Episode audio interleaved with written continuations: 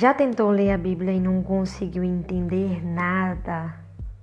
Já tentou ver assistir alguma ministração e não entendeu porque a forma da pessoa pregar ou falar era muito eloquente? Pois bem, te convido a embarcar comigo nessa jornada de busca e conhecimento da palavra de Deus de uma forma simples e prática. Porque se uma criança não entende o que está sendo pregado, não é o evangelho.